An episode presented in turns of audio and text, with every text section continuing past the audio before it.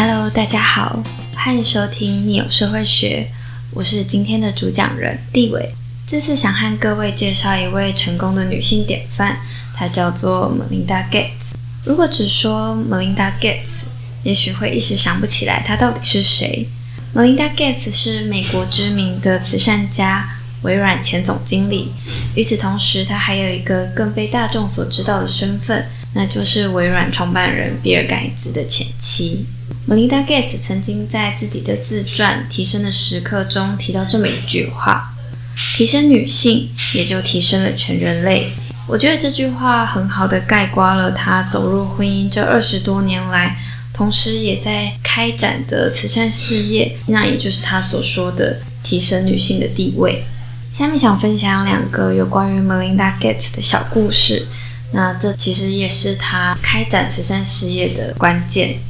Melinda Gates 和比尔盖茨结婚之后没有多久，她就发现自己怀孕了。和所有走入婚姻的女性一样，她同时也在面临着该选择家庭还是选择工作这样子的两难的问题。但 Melinda Gates 也说了，她其实是很幸运的，因为她不必一定要去工作来维持她的家庭，所以她后来决定。工作和家庭，他都想要兼顾，他都想要选择。所以在这之中，他在生下小孩之后，就一边当全职的家庭主妇，那同时也是全权的负责以他和比尔盖茨为名的共同基金会的运营。Melinda Gates 他后来发现，他能够选择投入家庭与工作这两者，而不必有太多的顾虑。在这之中，很重要的因素其实是他可以去配合避孕的措施，然后有计划的和比尔盖茨在进行节育。所以他说：“我有机会同时拥有事业与家庭，因为我们的处境是很幸运的，能在想要的时候怀孕，不想要的时候也有能力不怀孕，可以去选择拥有想要的生活方式与家庭。”他从他的处境之中发现了，其实对于女性。特别是像在职场工作的女性来说，能够去节育避孕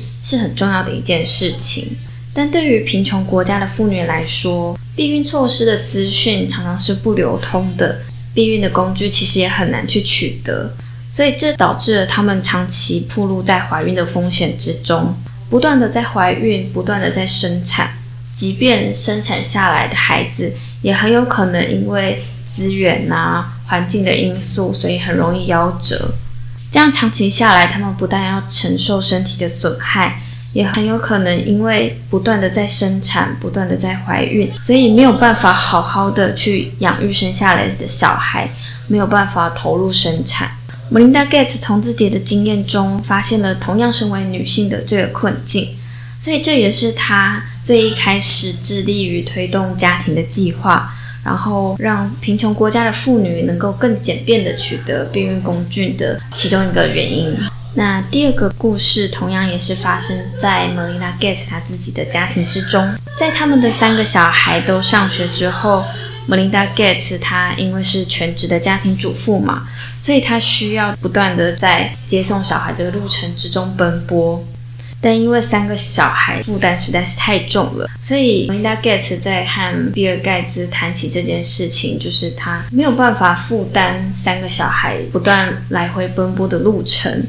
那这时比尔盖茨就主动的提出，他可以帮忙接送女儿去上学。所以在下一次他去载女儿的时候，他发现一件很奇怪的事情，那就是幼儿园里面负责接送小孩上下学的爸爸们变多了。他很好奇这是怎么一回事，所以他就和其中一个妈妈搭话。结果他得到的回复是，原来是因为在幼儿园里面，这些家长们，特别是妈妈，看到比尔盖茨都亲自接送他们的小孩上下学，所以就回家告诉他们的丈夫说，比尔盖茨都可以亲自接送小孩了，你一定也可以。这件事情让 Melinda Gates 开始去思考家庭之中的家务分工。这也是他开始透过自身的影响力去推广平等伙伴关系的一个很重要的因素。因为在家庭之中，女性常常要去担负更多的照顾工作，还有无偿的家务劳动。可是妈妈们投入在家务劳动之中的这些工作，常常因为是无心的，所以似乎是被理所当然的认为是一种无私的奉献。但 Melinda Gates 认为，要维系一个家庭，其实是需要两性之间取得良好的沟通基础，并在这之中相互的去合作，然后让两性之间可以更好的去维系他们的家庭。但这一大前提就是两性之间必须要取得平等的伙伴关系，家庭的分工情况不应该再是这是我的工作，那是你的工作，而是应该成为这些是我们的工作。那以上这就是两个想要分享给大家的关于 Melinda Gates 的两个小故事。最后总结一下，Melinda Gates 她的确拥有庞大的资源，也许某方面来说。她甚至比地球上的绝大多数人都要幸运得多，但是拥有的多少，它其实只是一部分。能不能拥有足够宽广的视野，透过自身的处境去看见也面临相同困境的人们，并像 Melina Gates 那样，他可以善用自己所能取得的资源、人脉、财富，去帮助这些在同样困境之中的人们，可以从他们所身处的困境之中。稍稍提升那么一点。最后分享一句 Melina Gates 在自传之中所说的一句话，他说：“反抗的最激进形式是接受，不是接受世界的现状，而是接受我们的痛苦的原貌。”我觉得这句话给我很大的启发，是让我们去扩大视野，看见与发现发生在自己以及他人身上所发生的事情，我们才有机会去结盟。并发起行动去回应这些共同面临的困境。那这次的分享就到这边，谢谢大家的聆听，那我们就下期再见，拜拜。